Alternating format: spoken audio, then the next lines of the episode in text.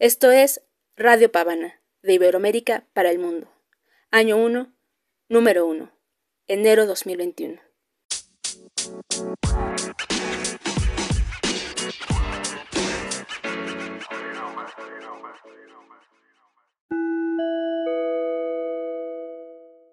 Narrativa.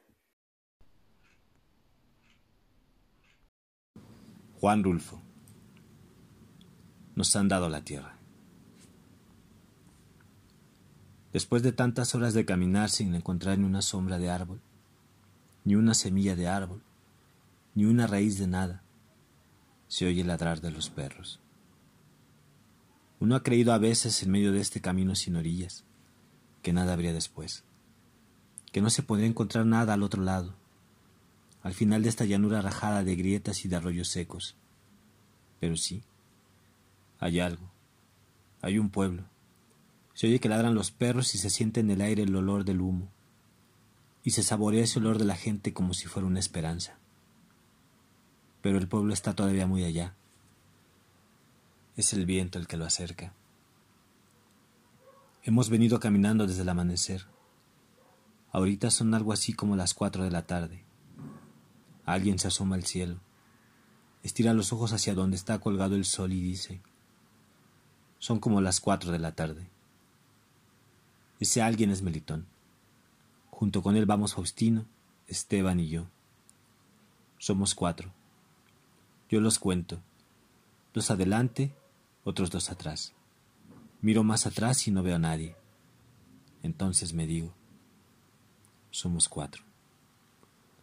Hace rato como eso de las once, éramos veintitantos, pero puñito a puñito se han ido desperdigando hasta quedar nada más que este nudo que somos nosotros.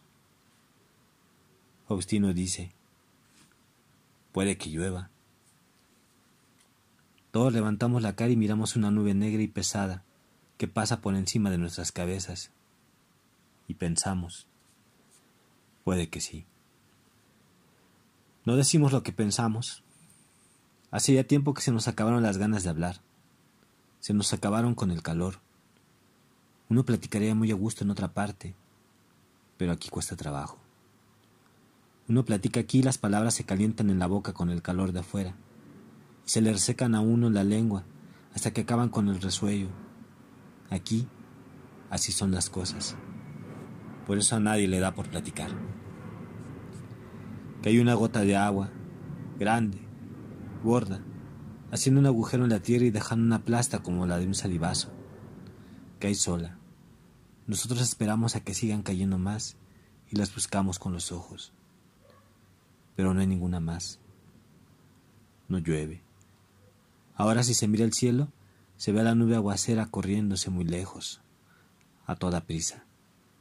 El viento que viene del pueblo se la arrima empujándola contra las sombras azules de los cerros. Y a la gota caída por equivocación, se la come la tierra y la se desaparece en su sed. ¿Quién diablos sería este llano tan grande? ¿Para qué sirve?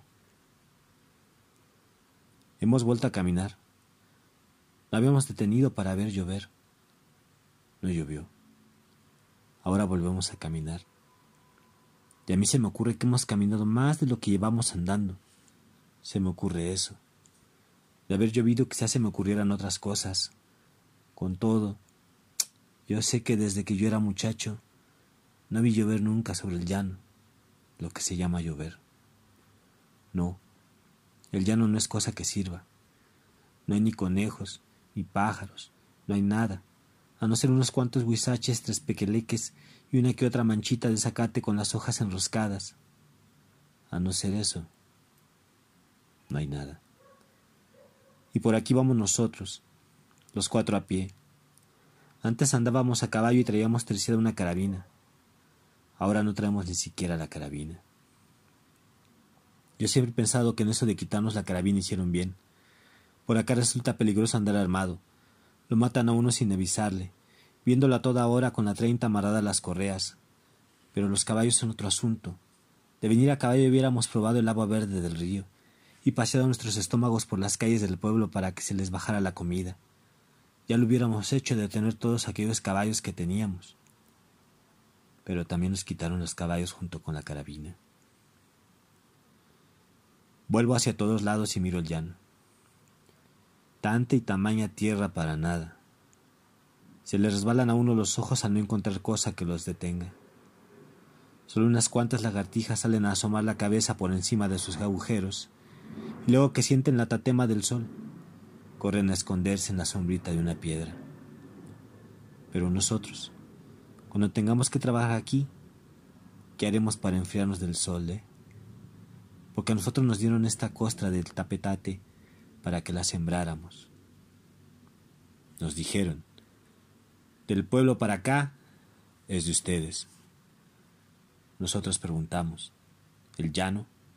Sí, el llano, todo el llano grande. Nosotros paramos la jeta para decir que llano no lo queríamos, que queríamos lo que estaba junto al río, del río para allá por Las Vegas, donde están esos árboles llamados casuarinas y las paraneras y la tierra buena, no este duro pellejo de vaca que se llama llano. Pero no nos dejaron decir nuestras cosas. El delegado no venía a conversar con nosotros. Nos puso los papeles en la mano y nos dijo, no se vayan a asustar por tener tanto terreno para ustedes solos. Es que el llano, señor delegado, son miles y miles de yuntas, pero no hay agua, ni siquiera para hacer un buche hay agua. ¿Y el temporal? Nadie les dijo que se les iba a dotar con tierras de riego. En cuanto allí llueva, se levantará el maíz como si lo estiraran. Pero, señor delegado, la tierra está deslavada, dura, no creemos que el arado se entierre en esa como cantera que es la tierra del llano. Habría que hacer agujeros con el asadón para sembrar la semilla y ni aun así es positivo que nazca nada, ni maíz ni nada nacerá. Eso manifiéstenlo por escrito. Y ahora váyanse. Es el al que tienen que atacar, no al gobierno que les da tierra. Espérenos usted, señor. Nosotros no hemos dicho nada en contra del centro. Todo es contra el llano. No se puede contra lo que no se puede. Esto es lo que hemos dicho. Espérenos usted para explicarle. Mire, vamos a comenzar por donde íbamos. Pero él no nos quiso ir. Así nos han dado esta tierra. Y en este comal acalorado quieren que sembremos semillas de algo para ver si algo retoña y se levanta. Pero nada se levantará de aquí, ni sopilotes. Uno los ve allá cada y cuando muy arriba, volando a la carrera, tratando de salir lo más pronto posible de este blanco terregal endurecido, donde nada se mueve y por donde uno camina como reculando. Melitón dice, esta es la tierra que nos han dado. Faustino dice, ¿qué? Yo no digo nada. Yo pienso, Melitón no tiene la cabeza en su lugar. Ha de ser el calor que lo hace hablar así. El calor que le ha traspasado el sombrero y le ha calentado la cabeza. Y si no, ¿por qué dice lo que dice? ¿Cuál tierra nos han dado, Melitón? Aquí no hay ni tantita que necesitaría el viento para jugar a los remolinos. Melitón vuelve a decir, servirá de algo, servirá aunque sea para correr yeguas. ¿Cuáles yeguas? le pregunta Esteban. Yo no me había fijado bien, a bien en Esteban. Ahora que habla, me fijo en él. Lleva puesto un gabán que le llega al ombligo, y debajo del gabán saca la cabeza algo así como una gallina. Sí, es una gallina colorada la que lleva Esteban debajo del gabán. Se le ven los ojos dormidos y el pico abierto como si bostezara. Yo le pregunto, Oye, Esteban, ¿de dónde pepenaste esa gallina? Es la mía, dice él. No la traías antes. ¿Dónde la mercaste, eh? No la merqué. Es la gallina de mi corral. Entonces te la trajiste de bastimento, ¿no? No. La traigo para cuidarla. Mi casa se quedó sola y sin nadie para que le diera de comer. Por eso me la traje. Siempre que salgo lejos cargo con ella. Allí escondida se te va a ahogar, mejor sácala al aire. Él se la acomoda debajo del brazo y le sopla el aire caliente de su boca. Luego dice, estamos llegando al derrumbadero. Yo ya no oigo lo que sigue diciendo Esteban. Nos hemos puesto en fila para bajar la barranca, y él va mero adelante. Se ve que agarra a la gallina por las patas y la sangolotea cada rato para no golpearle la cabeza contra las piedras. Conforme bajamos, la tierra se hace buena. Sube polvo desde nosotros como si fuera un atajo de mulas lo que bajara por allí. Pero nos gusta llenarnos de polvo. Nos gusta después de venir durante once horas pisando la dureza del llano. Nos sentimos muy a gusto envueltos en aquella cosa que brinca sobre nosotros y sabe a tierra. Por encima del río, sobre las copas verdes de las casuarinas, vuelan parvadas de chachalacas verdes. Eso también es lo que nos gusta. Ahora los ladridos de los perros se oyen aquí junto a nosotros. Y es que el viento que viene del pueblo retacha en la barranca y la llena de todos sus ruidos. Esteban ha vuelto a abrazar a su gallina cuando nos acercamos a las primeras casas. Le desata las patas para desentumecerla, y luego él y su gallina desaparecen detrás de unos tepemezquites. Por aquí arriendo yo, nos dice Esteban.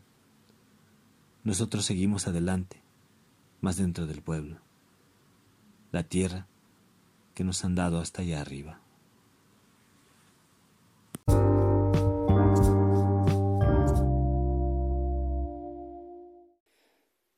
Continuamos en Radio Pavana de Iberoamérica para el mundo.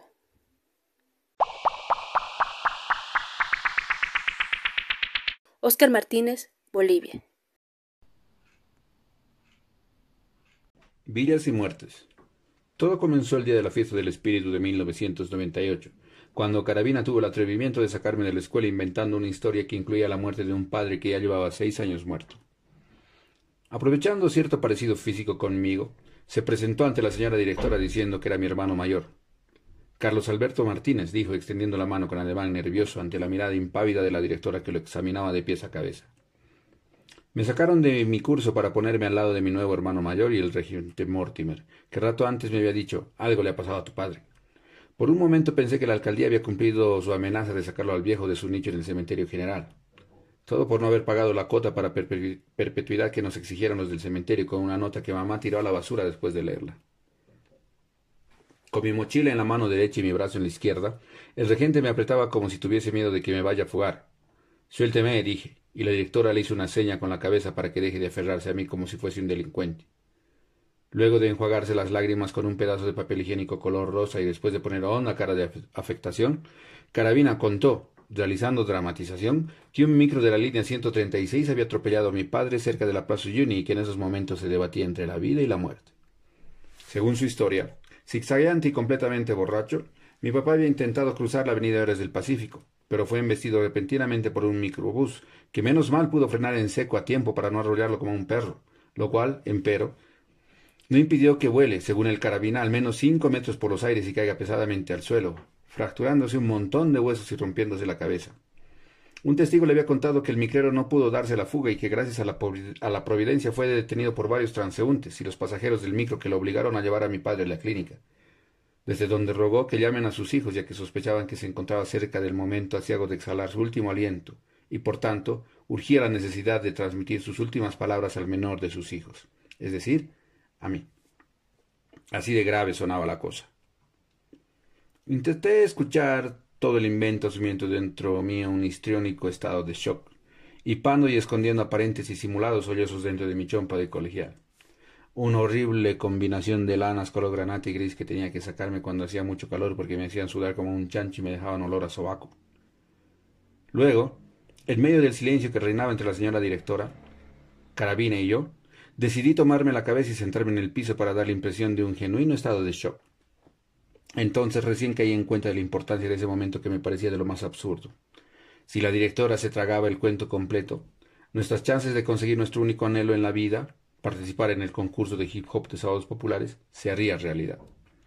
En resumen, la señora directora me acompañó en persona hasta la pesada puerta de metal del colegio, que se abrió de par en par mostrándonos el rumbo de la libertad en medio de las curiosas y sorprendidas caras de los niños de primaria y del maldito portero que me odiaba desde la primera vez que me vio haciendo dibujitos con tiza en una pared del baño.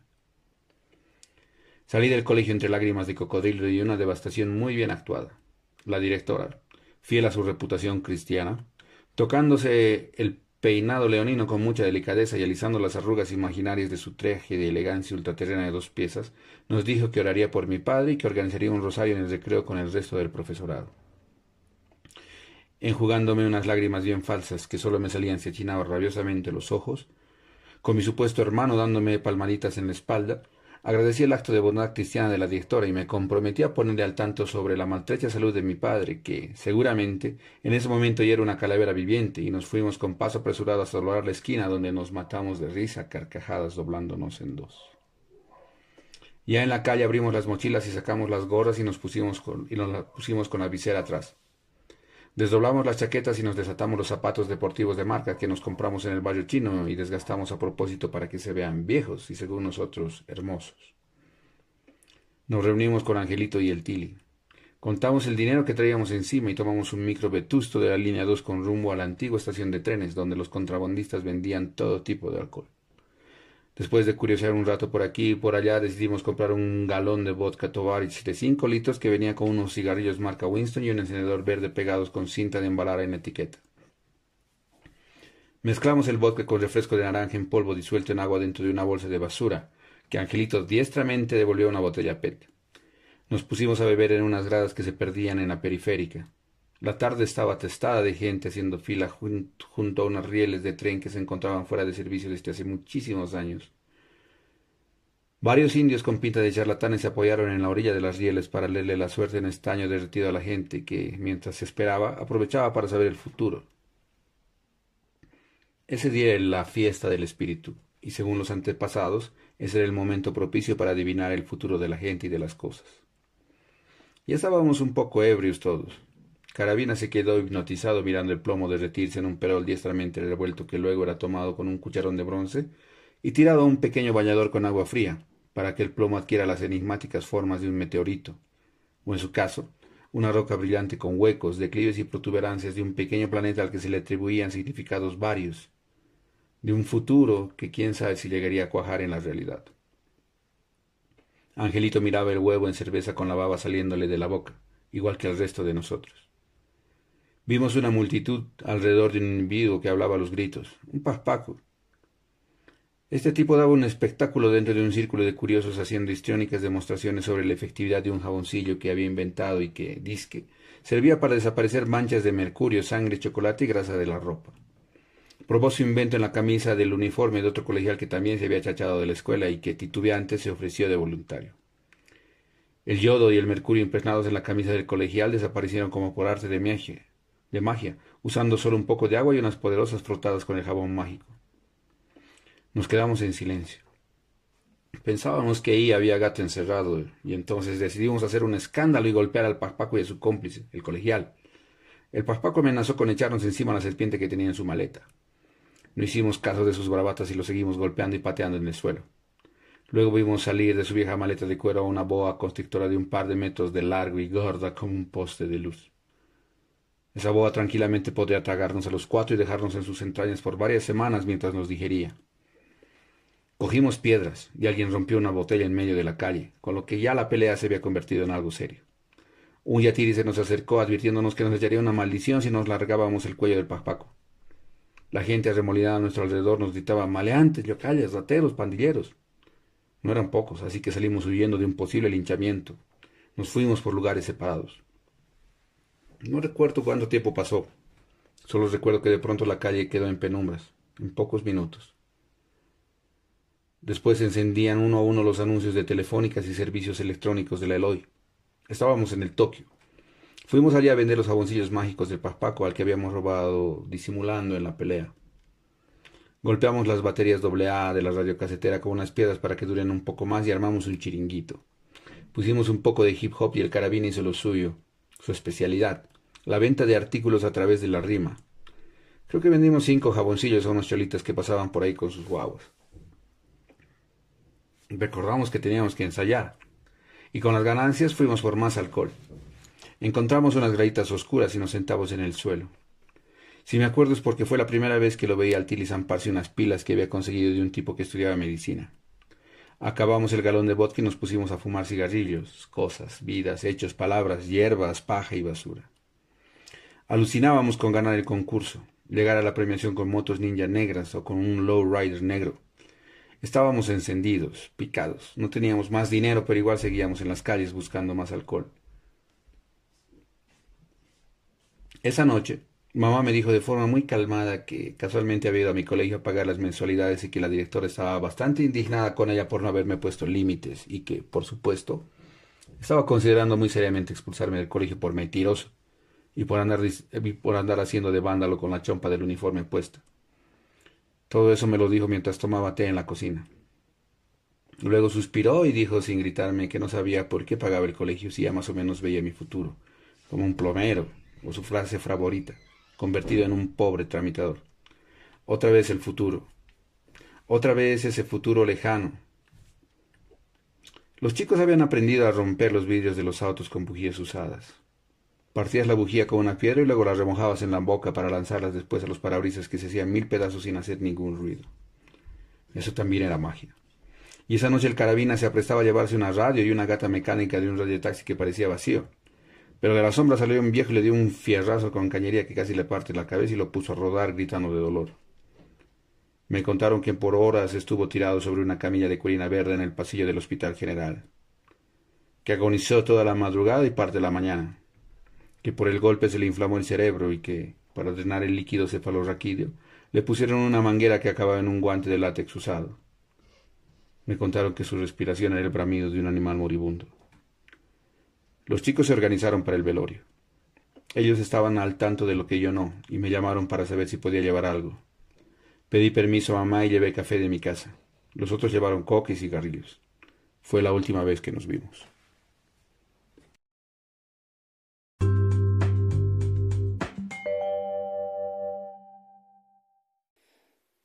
Continuamos en Radio Pavana, de Iberoamérica para el mundo.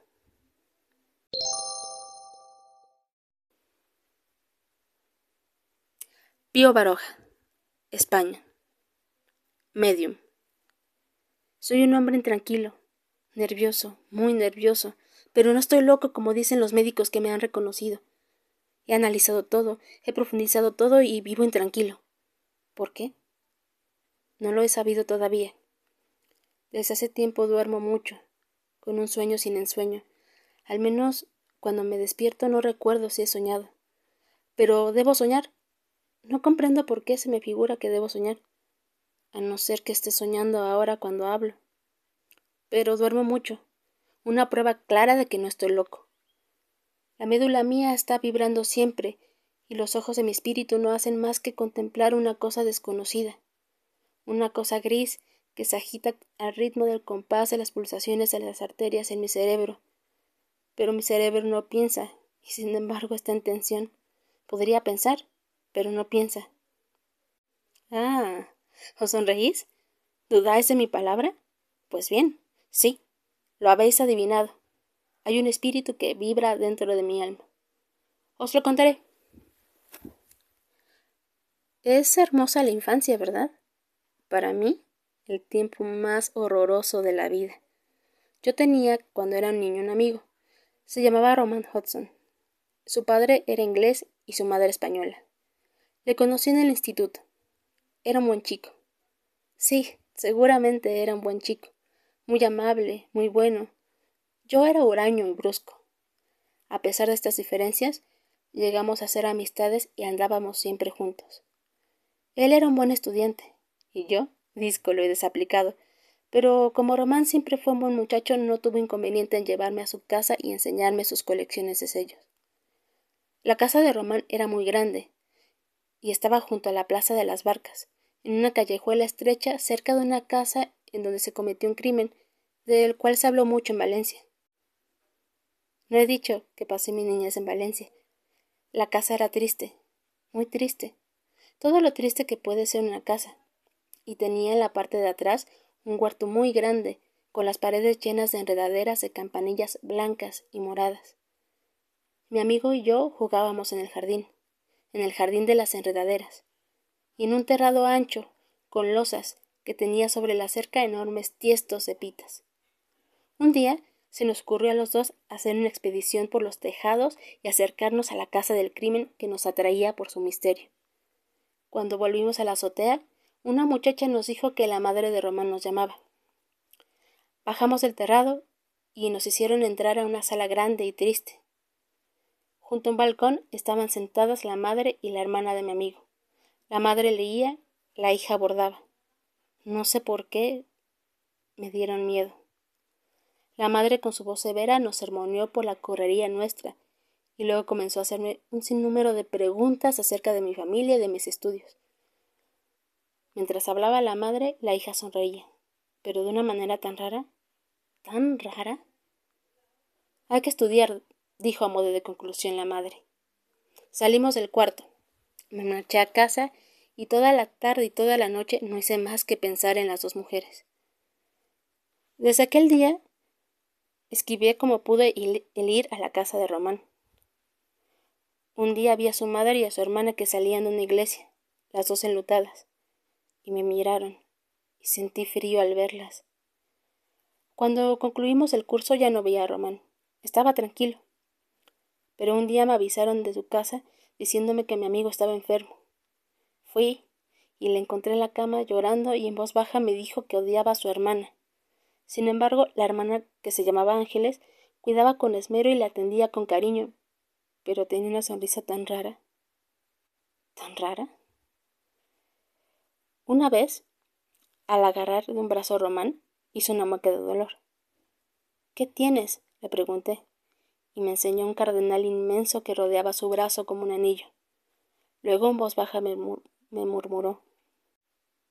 Ha sido mi hermana. Ah, ella. No sabes la fuerza que tiene rompe un cristal con los dedos y hay una cosa más extraña que mueve un objeto cualquiera de un lado a otro sin tocarlo. Días después me contó temblando de terror que a las doce de la noche hacía ya cerca de una semana que sonaba la campanilla de la escalera, se abría la puerta y no se veía a nadie. Román y yo hicimos un gran número de pruebas. Nos apostábamos junto a la puerta. ¿Llamaban?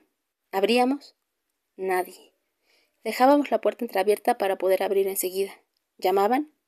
Nadie. Por fin quitamos el llamador a la campanilla, y la campanilla sonó, sonó, y los dos nos miramos estremecidos de terror. Es mi hermana, mi hermana, dijo Román. Y convencidos de esto, buscamos los dos una herradura, un pentagrama y varias inscripciones triangulares con la palabra mágica abracadabra. Inútil. Todo inútil. Las cosas saltaban de sus sitios y en las paredes se dibujaban sombras sin contornos y sin rostro. Román languidecía, y para distraerle, su madre le compró una hermosa máquina fotográfica. Todos los días íbamos a pasear juntos, y llevábamos la máquina en nuestras expediciones. Un día se le ocurrió a la madre que lo retratara yo a los tres, en grupo, para mandar el retrato a sus parientes de Inglaterra. Román y yo colocamos un toldo de lona en la azotea, y bajo él se pusieron la madre y sus dos hijos. Enfoqué, y por si acaso salía mal, impresioné dos placas. Enseguida Román y yo fuimos a revelarlas. Habían salido bien, pero en la cabeza de la hermana de mi amigo se veía una mancha oscura. Dejamos secar las placas y al día siguiente las pusimos en la prensa, al sol, para sacar las positivas. Ángeles, la hermana de Román, vino con nosotros a la azotea. Al mirar la primera prueba, Román y yo nos contemplamos sin decirnos una palabra. Sobre la cabeza de Ángeles se veía una sombra blanca de mujer de facciones parecidas a las suyas. En la segunda prueba se veía la misma sombra, pero en distinta actitud, inclinándose sobre Ángeles como hablándole al oído. Nuestro terror fue tan grande que Román y yo nos quedamos mudos, paralizados. Ángeles miró las fotografías y sonrió. Sonrió. Esto era lo grave. Yo salí de la azotea y bajé las escaleras de la casa tropezando, cayéndome, y al llegar a la calle eché a correr, perseguido por el recuerdo de la sonrisa de Ángeles. Al entrar en casa, al pasar junto a un espejo la vi en el fondo de la luna, sonriendo, sonriendo siempre. ¿Quién ha dicho que estoy loco? Miente, porque los locos no duermen y yo duermo. Ah, ¿creías que no sabía esto? Los locos no duermen, y yo duermo.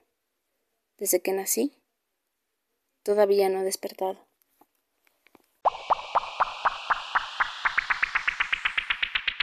Radio Pavana es una audiopublicación mensual sin fines de lucro, y este proyecto pertenece a la casa editorial Literatelia.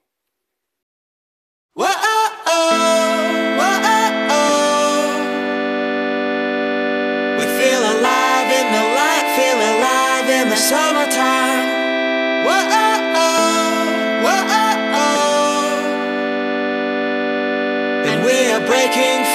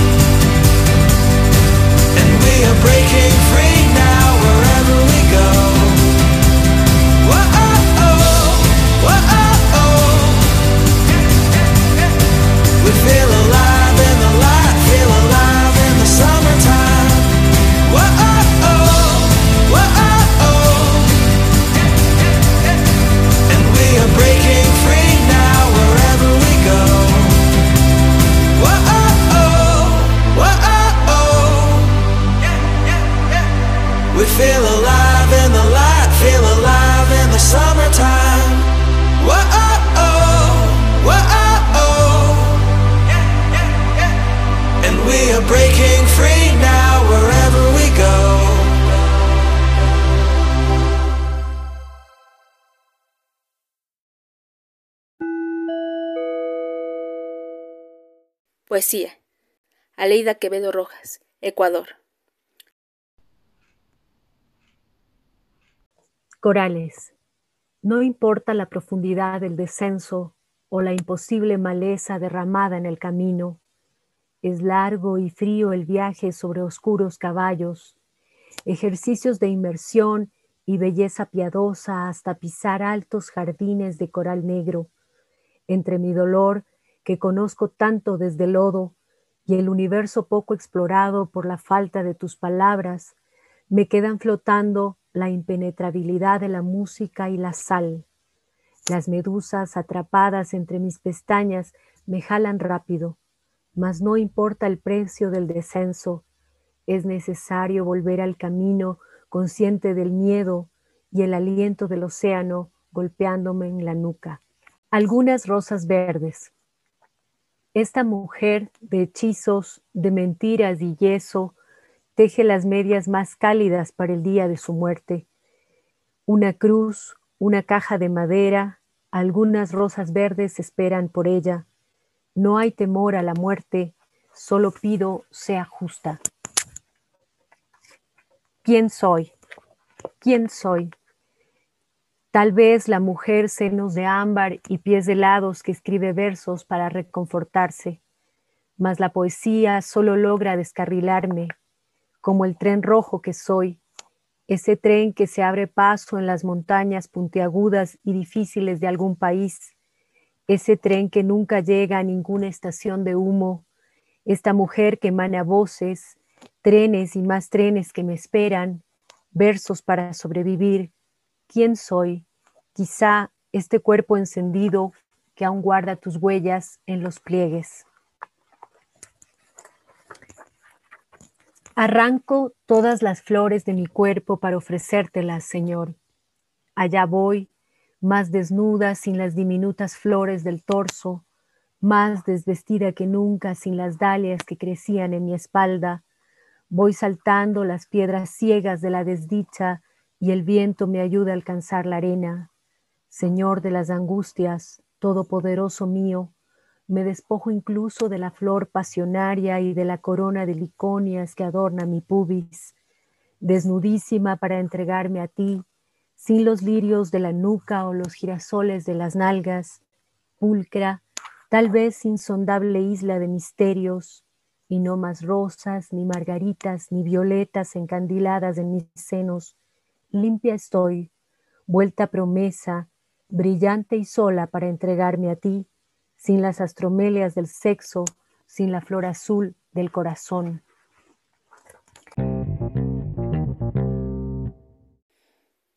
Continuamos en Radio Pavana, de Iberoamérica para el mundo.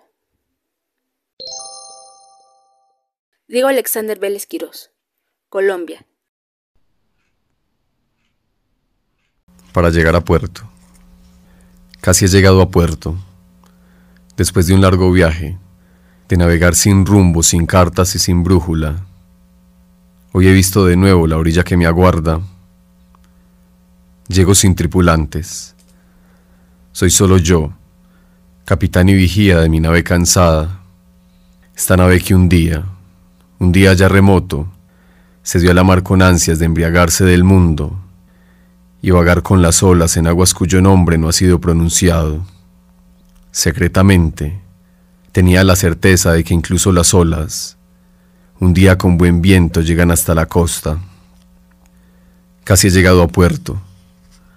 Tan solo me hace falta fijar el rumbo exacto, encontrar un motivo y echar por fin las anclas. Tan solo necesito una palabra. Para llegar a puerto una palabra. Dime tu nombre, esa palabra exacta, y mi navío, te lo prometo, se anclará cada noche en tu orilla, en tu cuerpo. Tan solo necesito una palabra. Para llegar a puerto una palabra. Dime tu nombre.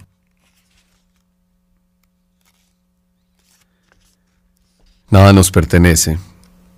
A mi madre. Nada nos pertenece, madre. Nada nos pertenece.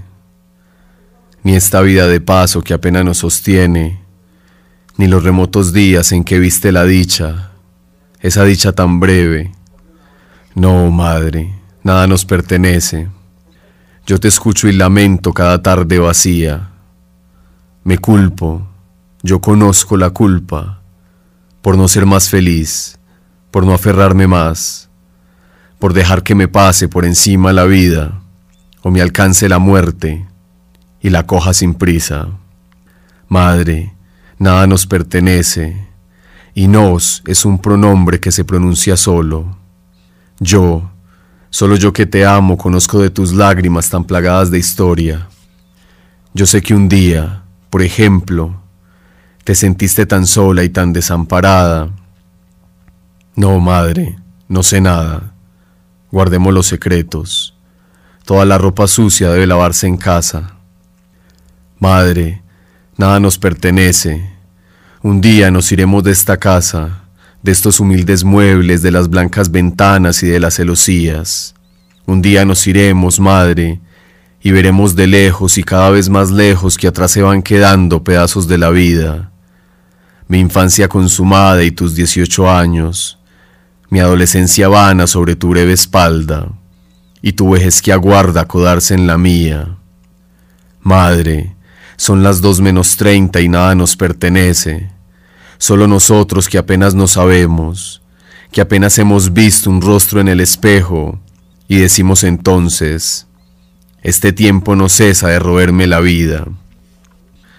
Yo, madre, yo que soy esta herida, esta herida de muerte que va sangrando tiempo, hoy presiento que pronto, ojalá me equivoque, rendirás tus banderas al barco de las sombras, y a pesar de que digo que nada, incluso nada, tenemos en las manos, tiemblo cuando imagino tus brazos, tus abrazos, para siempre cerrados. Nada nos pertenece, madre, pero si de algo sirve, sigamos navegando. Yo te ofrezco mi viento para empujar tu barco.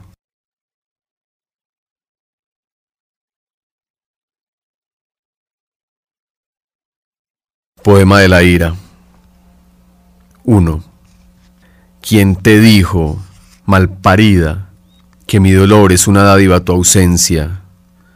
¿Quién te dijo que todos los caminos se han tornado de ida y yo sigo esperando con los ojos callados ver tus pasos de vuelta? ¿Quién pasó para decirte que no me queda nada y que incluso la nada me falta y tu presencia? ¿Qué espejismos llevaron con a tus oídos para que te acordaras lejana de mi angustia? No, no lo creas todo porque apenas si duele. No me juego la vida. Me sangran las heridas, no lo niego.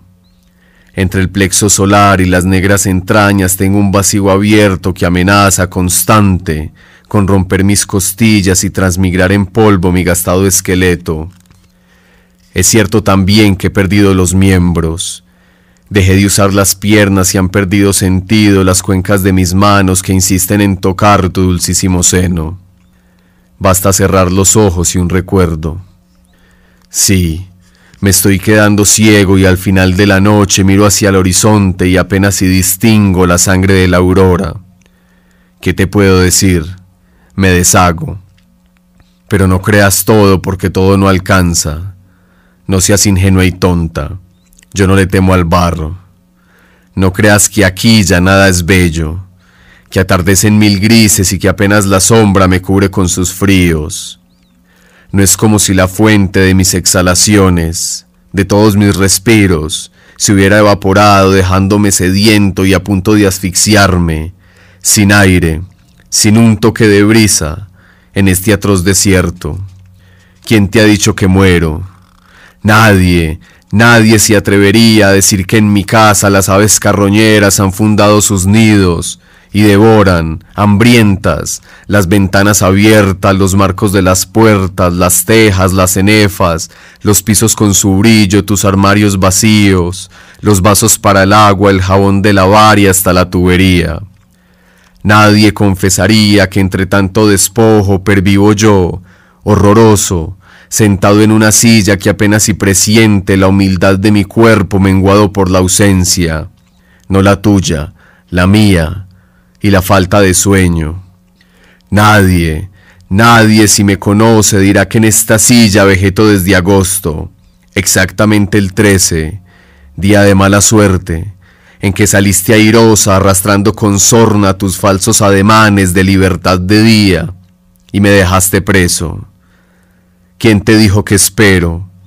Ahí, aquí o en cualquier lado, anclado en el recuerdo de una vieja caricia, del beso de febrero, de la tarde en que impúdicos ocultamos las manos entre los pantalones, yo las tuyas, tú las mías, y tocamos con júbilo y torpes movimientos la fuente humedecida de la vida. ¿Te parece acaso que pienso en los detalles? Tal vez, Recuerdo claramente, podría dibujarlo, tu desnudez sedienta vencida por mi aliento, diciendo con los ojos, tengo en el cuerpo un grito que llevará tu nombre. Hoy pienso que fue falso tu grito, tal vez hasta mi nombre. Nadie, podría jurar que nadie te reveló el secreto que guarda mi silencio. No puedo decir nada. Ya no leo ni escribo. Le temo a las palabras a sus precisas sílabas y a sus corvos acentos. Me siento condenado y es posible que pronto me quede sin empleo. ¿De qué sirve un poeta que le teme a su mármol? Pero estoy resignado. Prefiero que el silencio me alcance con su canto. Odio los alfabetos porque en todos, lejano, se repite tu nombre y no puedo callarlo. No, nadie ha dicho esas cosas.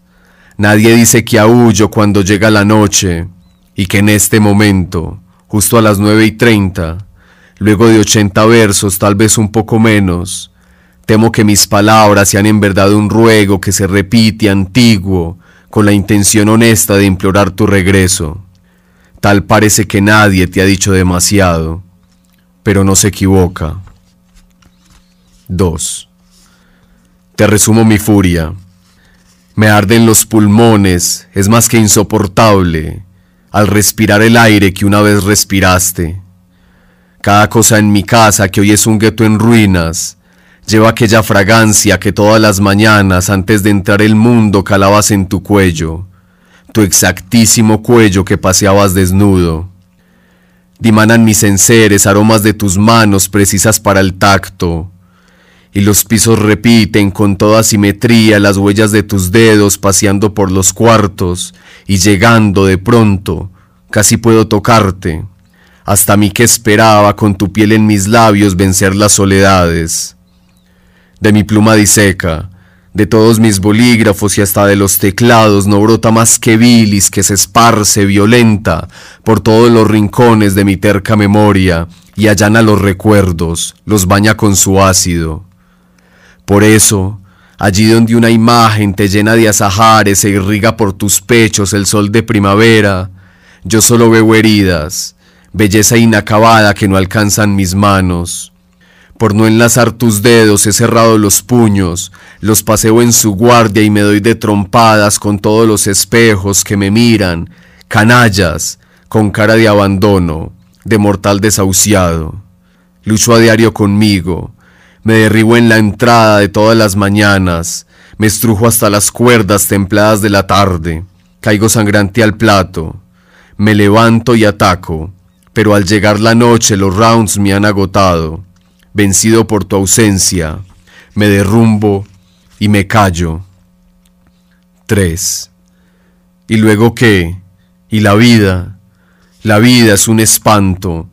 Nazco cada mañana seguro hacia la muerte, me deslizo sangrante por las tardes sinuosas esperando un. Un milagro.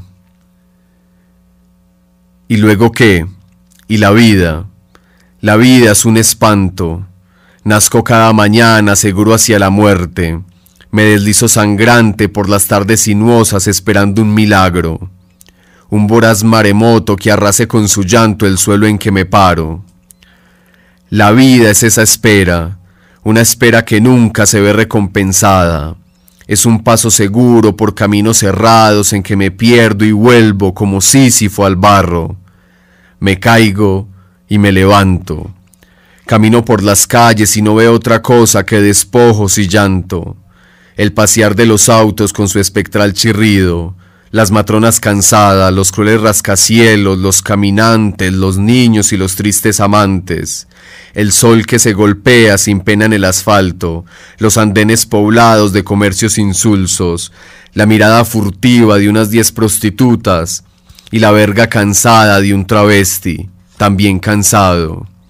Todo, todo, todo esto se me antoja inservible y chocante.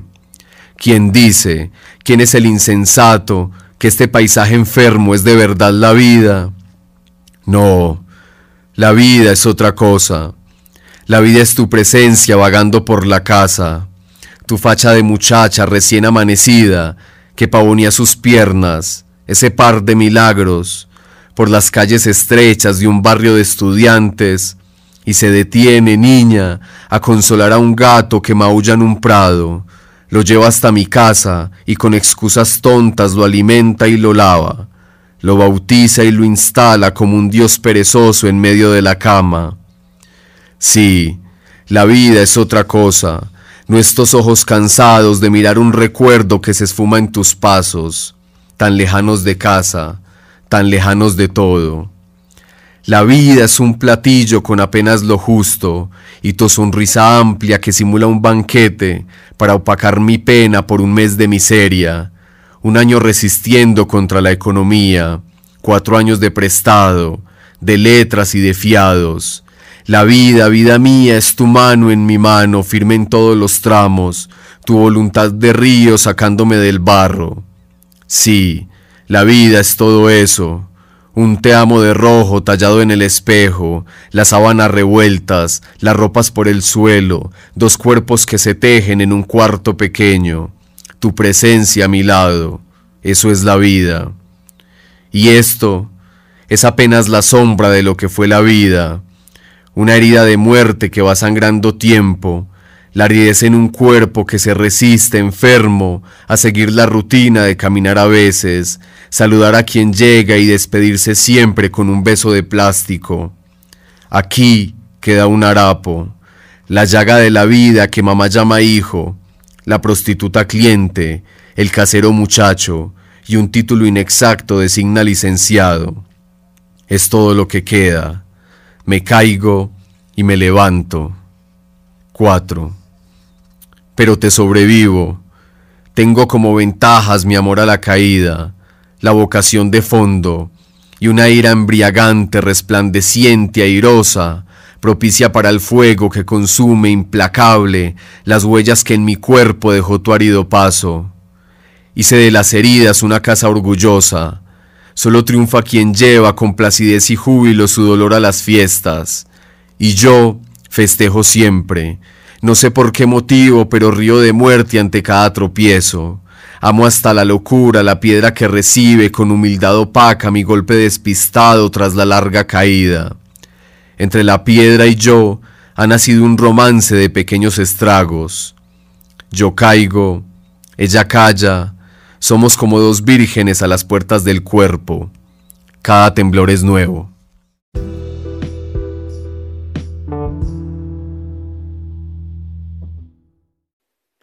Radpavana es una publicación mensual de literatura.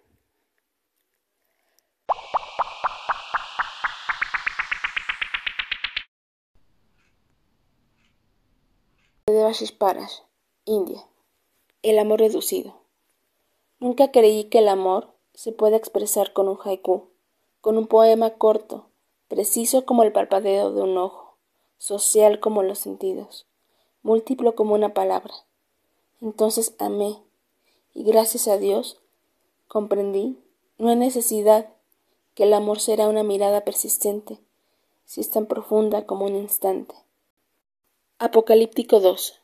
Déjame llevarte a la tierra de los dulces diciembres te sentarás en mi lado, sosteniendo tu paraguas de opio contra el sofista cielo azul. Juntos contaremos las tardes nómadas resbalándose a través de tus dedos, como gotas de lluvia, sobre una tierra embarazada. La vida será tan hermosa y lloverá como nunca antes. Sobre ese día naceremos como crepúsculo, mojado en el perfume del sudor, mezclado con el olor de la tierra, anunciando un nuevo sol. Raíces del Nirvana. Hay una ciudad dentro de tu cuerpo. Hay una ciudad dentro de tu cuerpo, ruidosa, nublada y antigua. Simplemente eso. Yo he habitado sus barrios judíos para llenar sus silencios. Yo he vivido sus márgenes como un suplemento peligroso, resistiéndose y luchando a las horas azules esparcidas alrededor de tus ojos. Hay una ciudad dentro de tu cuerpo yo he habitado las esquinas de la ciudad torpemente, y el vestido de lluvia juntando las raíces en nirvana. Cuán encantador el camino. Tú extendiste los cielos de la ciudad, y yo abrazo su luna, oscurecida por la luz agujero de las luces de la ciudad. Muy a menudo que no robo estrellas de tus cielos. Yo las entierro en Meidams de memoria con las leyendas de reyes muertos y héroes locales para ellos trascender espacios de memoria y vida. Estrellas robadas de sus cielos terapéuticos pueden pintar los colores de la hora del tribanga.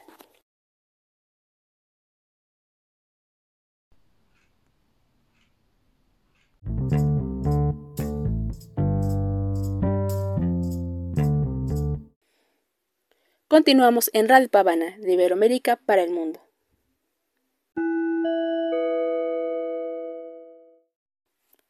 Federico García Lorca, España. Romance de la luna luna. A Conchita. La luna vino a la fragua con su polizón de nardos. El niño la mira, mira. El niño la está mirando. En el aire conmovido mueve la luna sus brazos y enseña lúbrica y pura sus senos de duro estaño.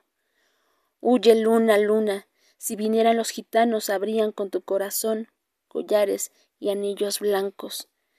Niño, déjame que baile cuando vengan los gitanos. Te encontrarán sobre el yunque con los ojillos cerrados. Huye, luna, luna, que ya siento sus caballos.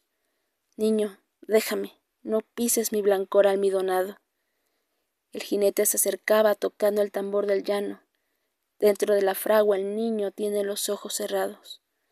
Por el olivar venían bronce y sueño los gitanos, las cabezas levantadas y los ojos entornados. Cómo canta la sumaya. Ay, cómo canta en el árbol. Por el cielo va la luna con un niño de la mano. Dentro de la fragua lloran, dando gritos los gitanos. El aire la vela vela, el aire la está velando. Madrigal de verano. Junta tu roja boca con la mía, Oh estrella la gitana, bajo el oro solar del mediodía morderé la manzana. En el verde olivar de la colina hay una torre morena, del color de tu carne campesina, que sabe a miel y a aurora. Me ofreces en tu cuerpo requemado el divino alimento, que da flores al cauce sosegado y luceros al viento. Como a mí te entregaste luz morena, porque me diste llenos amor tu sexo de azucena y el rumor de tus senos. ¿No fue por mi figura entristecida? Oh, mis torpes andares, ¿te dio lástima acaso mi vida marchita de cantares? ¿Cómo no has preferido a mis lamentos los muslos sudorosos de un San Cristóbal campesino, lentos en el amor y hermosos? Danaide del placer eres conmigo, femenino silvano, huelen tus besos como huele el trigo reseco del verano. Túrbiame los ojos con tu canto. Deja tu cabellera extendida y solemne como un manto de sombra en la pradera. Píntame con tu boca ensangrentada un cielo del amor, en un fondo de carne la morada estrella del dolor. Mi Pegaso andaluz está cautivo de tus ojos abiertos volará desolado y pensativo cuando los vea muertos. Y aunque no me quisieras, te querría por tu mirar sombrío, como quiere la alondra el nuevo día, solo por el rocío. Junta tu roja boca con la mía, oh estrella la gitana. Déjame bajo el claro mediodía consumir la manzana.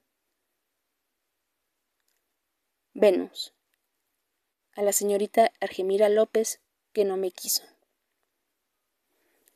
Efectivamente, tienes dos grandes senos y un collar de perlas en el cuello. Un infante de bruma te sostiene el espejo. Aunque estás muy lejana, yo te veo llevar la mano de iris a tu sexo y arreglar indolente el almohadón del cielo. Te miramos con lupa, yo y el renacimiento. Fragmento de bodas de sangre. Luna. Cisne redondo en el río, ojo de las catedrales, alba fingida en las hojas hoy, no podrán escaparse. ¿Quién se oculta? ¿Quién solloza por la maleza del valle? La luna deja un cuchillo abandonado en el aire, que siendo acecho de plomo, quiere ser dolor de sangre. Dejadme entrar. Vengo helada por paredes y cristales abrir tejados y pechos donde pueda calentarme. Tengo frío. Mis cenizas de soñolientos metales buscan la cresta del fuego por los montes y las calles, pero me lleva la nieve sobre su espalda de jaspe, y me anega, dura y fría el agua de los estanques, pues esta noche tendrán mis mejillas roja sangre los juncos agrupados en los anchos pies del aire. no haya sombra ni emboscada que no puedan escaparse, que quiero entrar en un pecho para poder calentarme, un corazón para mí, caliente, que se derrame por los montes de mi pecho. Dejadme entrar. Ay, dejadme a las ramas. No quiero sombras. Mis rayos han de entrar en todas partes y haya en los troncos oscuros un rumor de claridades, para que esta noche tengan mis mejillas dulce sangre y los juncos agrupados en los anchos pies del aire. ¿Quién se oculta? Afuera digo, no, no podrán escaparse. Yo haré lucir al caballo una fiebre de diamante.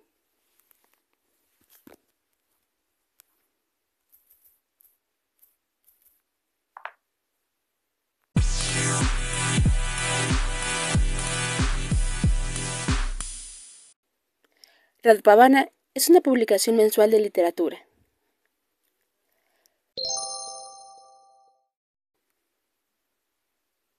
Tristan Sara, Rumanía. Elegía para la llegada del invierno. Amada, escucha. Se quejan los chopos porque te estás yendo. Y yo pienso que no tengas frío. Abrígate bien. Llévate libros para leer. Encontrarás una noche en Azucena marchita. Sé cómo será. Comedia. Me llevaré un pañuelo limpio para llorarme todo el dolor y para toser por resfriado. Después la extenderé al viento cuando esté lejos, pensamiento honrado, y pesaré en el tiempo de otrora buscando en la calle otra muchacha. Piénsatelo. Allá tal vez nadie te esperará y llorarás.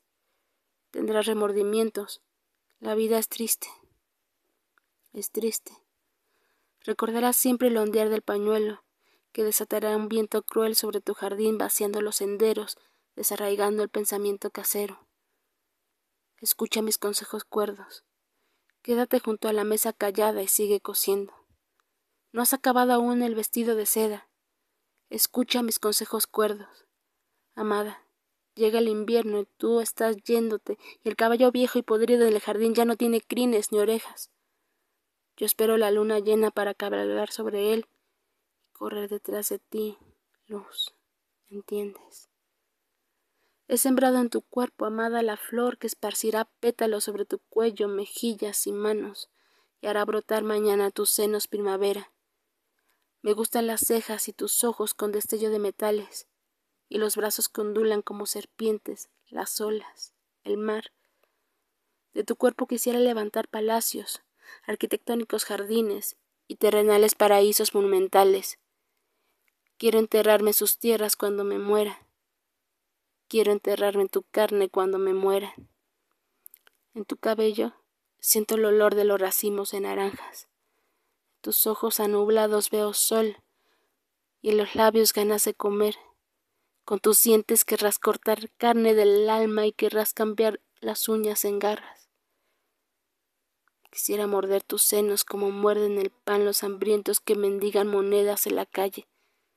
Quisiera que florecieran en tus miradas jardines arquitectónicos, alinear tu pensar a los sueños terrenales, mamié. La canción de la novia. Amado mío, se acerca el desierto. Aparta resoplando la arena ardiente. Siento cómo se aferran las garras de la quemadura en el gris de la roca del alma. Oh, amado mío, junta tus manos al rezar. Escucha cómo zumba al fin en los oídos. Espera que se te escurra la sangre del anochecer de tu boca y los recuerdos te muerden el cuerpo, los recuerdos con olor íntimo de escondites remotos. En los llantos del atardecer se ha apagado la luz de tu boca la sombra del bosque sigue vibrando. Hago del corazón sendero para tus dolores, muñeca.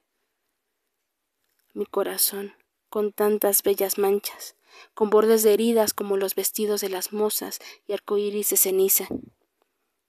La flor de los faroles se ha marchitado, se le ha doblado el tallo y la humedad de la oscuridad. La luna se ha encerrado por encima de las nubes como el corazón de la abadesa en la antigüedad del monasterio. Te he encerrado yo también en la noche del cementerio, donde vuelan pájaros de hierro, frágil amor arrancado en silencio de una lápida, de una azucena tímida, y los árboles son crisantemos de hielo, y tú te has helado en el cielo al lado de una bella oración.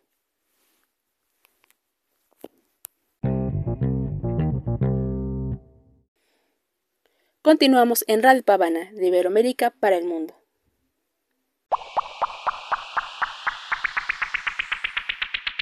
Pelus Ixchel Mejía, Honduras. Lobos.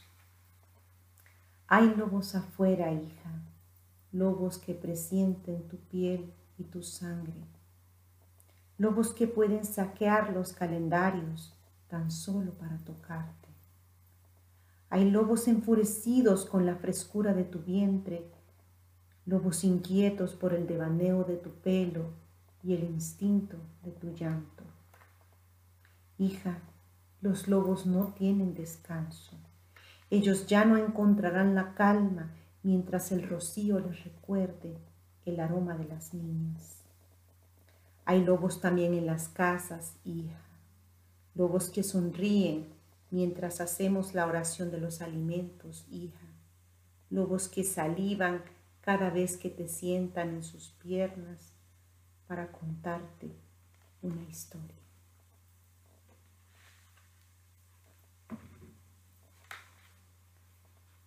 Praga. A manera de difuminados cronopios en el puente del Malastrana, sobre el terciopelo índigo del Moldava, estamos vos y yo, haciendo escala onírica bajo la estoica vigilancia de San Juan Nepomuceno con su mueca de angustia. El abrazo polar va disolviéndose entre nuestros abrigos comerciantes de caricias. El trémulo vitral del Moldava es una batalla de esgrima, una melodía gótica en el pináculo de la nostalgia.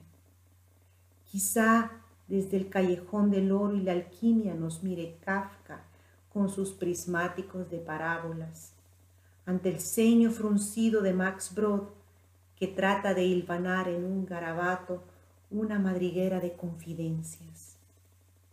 Más tarde iremos al Don Giovanni en el Teatro Estatal, si Smetana no nos asalte en el camino con la estridencia de un acorde disminuido. Nada entorpece este boceto cerúleo con afilados celajes que nos mira desde arriba. Es un cardumen detenido a mitad del asombro. Nada de nuestras miradas sorprende si no nos llenamos el alma con los labios. Así que, a mitad del vacío, nos decimos los besos a manera de confesiones medievales, nos tomamos de los ojos y apelamos a la complicidad de las manos. Hay un vino bajo el sortilegio de la bohemia que nos espera.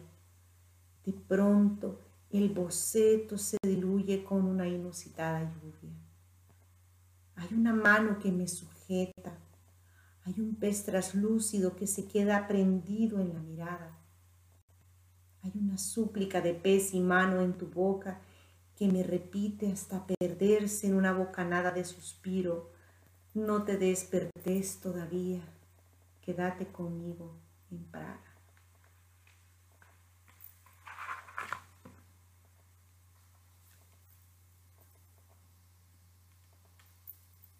Rigor mortis a nuestros migrantes. La patria pide asilo a los ciegos, mientras nosotros caminamos hacia el destino en la baraja del día otros quedan durmiendo, se arropan con la piel del futuro, animal imposible de cazar. El océano es un murmullo de manos atrapadas en redes. Una niña espera entre papeles su dosis de silencio cotidiano. Hoy vendrá la lluvia, publican las cigarras que han sido sobornadas por la arena Parece que algo quieren hacer en este desierto. Me acerco entonces a contemplar el mundo. El mundo está hambriento y no me oye. Ruge y llama a su manada. Yo me siento a esperar. La vida puede pasar un día en esta oficina del infierno. En mi cartera llevo escondida la patria como un espejo, océano en rigor mortis, donde la mentira se detiene a contemplar el abismo.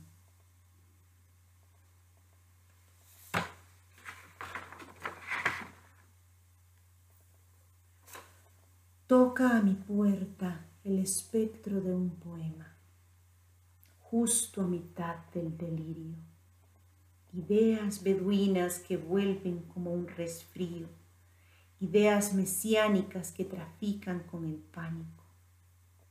La noche nos llama cuando comienzan los juegos en la calle de la memoria. Adentro está la palabra Habrá que buscarla entre tanto artefacto para remover angustias, entre tanto tiempo adoquinado sobre el alma. El poema no vive, pero aún no ha muerto. No sé si está cerca o si solo imagino que pasa por mi casa, que conversa con mi futuro como viejos amigos. Afuera nadie lo mira lleva la ropa maltrecha.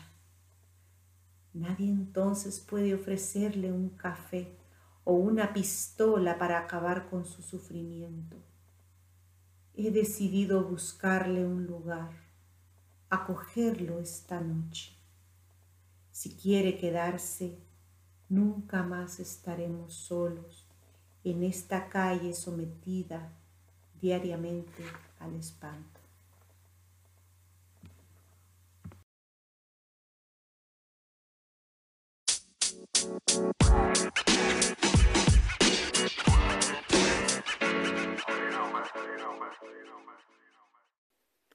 Radpavana es una publicación mensual de literatura.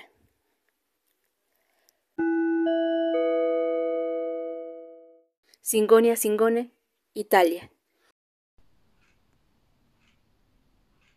La caída del imperio. Todas las mañanas lo veo cruzar la esquina entre Plaza de la Minerva y el Panteón, la misma mueca, el paso ligero, las canas al viento. Le dicen loco o coco perdido, tiene el cuerpo cubierto de escamas, prenda que lleva sin embarazo, como sabiendo que los tegumentos cambian sin menguar su esencia. Hermano gato escucha atento la sinfonía del jadeo, hambre, sed y desvelo. Alguien un día me dijo, ese loco que anda en valle de sombra fue héroe en la guerra santa. Asombrada, cuento los siglos asidos entre aguja y aguja, busco el dragón en ciernes que con su cola arrastra las estrellas. Encuentro solamente sus ojos, un destello de aguas sulfúreas, la ausencia de locura nítida, como águila que desciende y en la caja del carro deja sus plumas. No es más que una víctima del imperio, pienso, mientras se abre en su rostro una sonrisa, agitada, ridícula, como el juicio de los transeúntes. Del polvo al polvo, me he vaciado de la rabia, me he sacudido la vanidad de encima.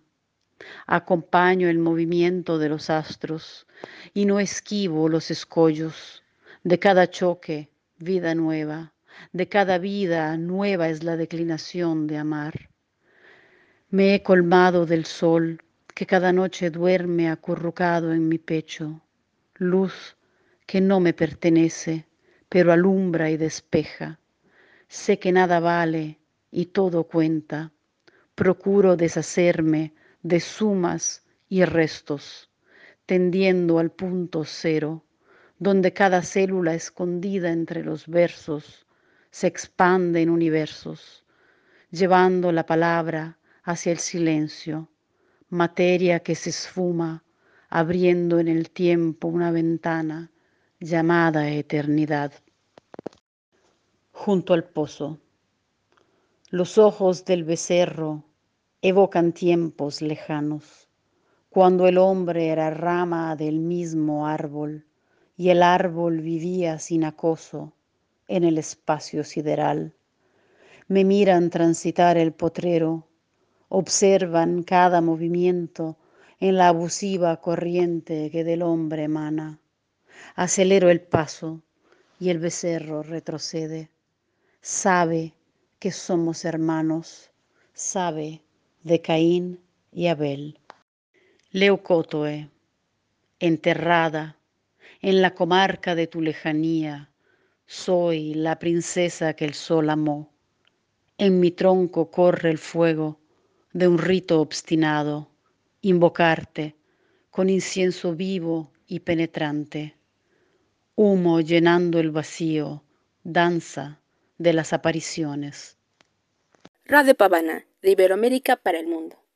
La audiorevista mensual está disponible en www.literatelia.org diagonal Radio Pavana.